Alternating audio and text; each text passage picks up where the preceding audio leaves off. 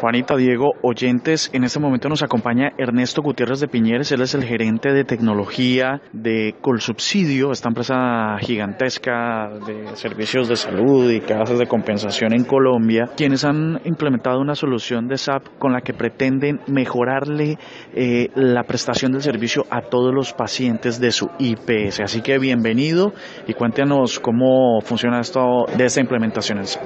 El, el crecimiento de la IPS de Colsubsidio ha sido exponencial y de alguna manera tenemos que buscar una alternativa que nos permitiera asegurar la sostenibilidad misma del negocio y sobre todo la calidad y la oportunidad del servicio a nuestros pacientes. En ese sentido, la compañía toma la decisión de implementar la vertical de salud de SAP buscando mayor oportunidad de acceso a los servicios a través de canales alternativos diferentes, tipo portales, tipo IBRs, tipo aplicaciones móviles, que permitan mucho, de una manera mucho más fácil y oportuna acceder, por ejemplo, a citas médicas, a citas de especialistas, a tener mejor oportunidad en la prestación del servicio.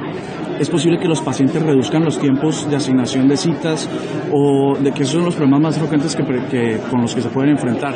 ¿O que el acceso a especialistas tengan unas, unos vectores diferentes o una respuesta diferente a la actual? Sí, la, la idea al final de todo este proceso es poder ofrecer un portafolio más amplio a los pacientes que utilizan la IPS de subsidio a través de mayor disponibilidad de agendas, por ejemplo, o es hacer más eficientes las agendas actualmente disponibles para que la gente pueda acceder más fácil a ellas, pero también en tener canales diferentes donde no tenga que hacer colas, no tenga que acercarse a los centros médicos ni a las clínicas a solicitar una cita, por ejemplo, de medicina general, sino que a través de una llamada a nuestro contact center a, 7 horas, al, 24 horas al día, 7 días a la semana, pueda agendar su cita. O a través de nuestros portales también pueda agendar su Ya en términos de, de la respuesta médica, ¿existe alguna característica de esta implementación que pueda servir? Por ejemplo, que um, los pacientes puedan anticiparse a, a, la visita con el médico. Eh,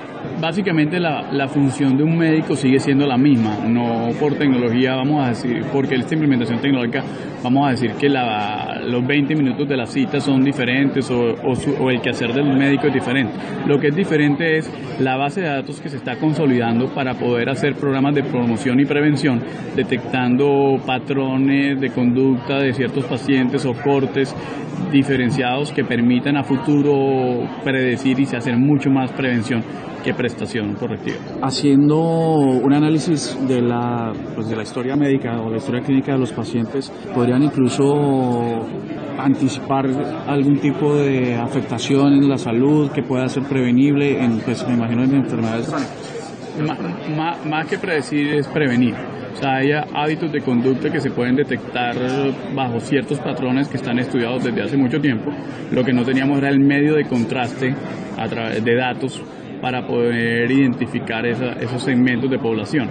A, a, futuro y con herramientas de inteligencia de negocios, lo que esperamos es poder entender mejor esos comportamientos y ayudarle a nuestros pacientes a prevenir esas enfermedades. Y insisto un poco en el tema de, de cara al, al, trabajo de los médicos. ¿La herramienta les permite algún tipo de ayudas eh, respecto a la prescripción de medicamentos, a, al análisis de la sintomatología o al, algo, algún soporte tecnológico para ellos en el momento de la atención al paciente? Sí, el, digámoslo, de alguna manera el 100% de los procesos administrativos que debe realizar un médico en la prestación están soportados sobre esta nueva herramienta. Entonces, a la final estamos construyendo un ciclo de negocios basado en tecnología que permite automatizar eh, el diagnóstico, eh, guardar la historia clínica de una manera más eficiente, eh, formular los medicamentos y hacer seguimiento a los medicamentos formulados anteriormente, permite ver en línea los, si el paciente tuvo algún tipo de laboratorio, poder ver en línea los laboratorios sin tener que esperar a que el laboratorio envíe físicamente los, los resultados de los exámenes. Este, ese es un tema que he estado preguntando todo a, la, a, los clientes con los que tengo la posibilidad de hablar. Eh, más o menos es la respuesta, pero no quiero dejar de hacerla. Y tiene que ver con la introducción de, de herramientas tecnológicas tan poderosas como las que ofrece SAP de gestión de, de información. Eh, a veces tiene un impacto también en el recurso humano. En el caso del subsidio, ustedes prevén que vaya a haber un impacto eh, negativo, digamos, en términos de, menos personas que necesiten para hacer una labor que ahora va, va, a ser más eficientemente el sistema. En ningún momento el proyecto tiene como objetivo reducción de personal, por el contrario, tiene como objetivo mejorar la calidad de vida también de los prestadores, de los médicos, de las enfermeras, de las personas administrativas. Eh, hay una redistribución de funciones basado en la adopción de nuevos procesos o procesos diferentes. Hay redistribución de cargas de trabajo, pero en ningún momento hemos pensado o el proyecto ha generado disminución de la planta de personal. Eh, la implementación está incluyendo personal de con subsidio, eh, están trabajando con personal externo para la implementación. el proyecto tuvo y tiene un equipo base de, personas de subsidio de unas 70, 80 personas eh, y un equipo de, de, consultores de SAP contratados específicamente, expertos en el tema de salud, eh, de unas 25 o 30 personas.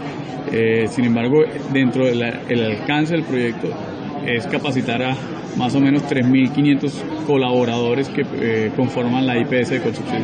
Eh, bueno, por lo que entiendo, la implementación se está llevando justamente en el contexto de, este evento. ¿Cuánto tiempo consideran o han planeado, presupuestan que va a eh, demorarse, la, digamos, la capacitación de esas 3.000 personas de construcción? El proyecto tuvo una duración de 16 meses desde la planeación original hasta la certificación de la solución como tal. En este momento llevamos tres clínicas y dos centros médicos de especialistas en producción con unas 700 personas eh, usando ya el sistema en su día a día. Eh, este fin de semana salen 33, nuestros 33 centros médicos ambulatorios. Eh, esperamos unas 1.400, 1.500 personas adicionales y hacia finales del mes de mayo salen las dos últimas clínicas con el resto de las personas de la red el proceso de capacitación y de entrenamiento y de práctica sostenida que han recibido todos los colaboradores, los colaboradores de Colsubsidios involucrados en el proyecto está, puede haber sido un tiempo de dos a tres meses. ¿Hay alguna, y ya para finalizar, hay alguna herramienta adicional con las que estén haciendo la contingencia del sistema o, siempre han venido trabajando con No, el, eh, la, la contingencia y la continuidad del sistema está prevista más desde la infraestructura y del procesamiento que de otro tipo de herramientas que soporte la, la operación en caso de, de una falla masiva. Eh, lo que se ha diseñado durante el proyecto es un plan de continuidad que nos permite sobre algunos procesos críticos de cara a la prestación a los usuarios, eh, tipo cirugías, accesos, agendas, tener planes de recuperación manuales que permitan eh, hacer continua la operación.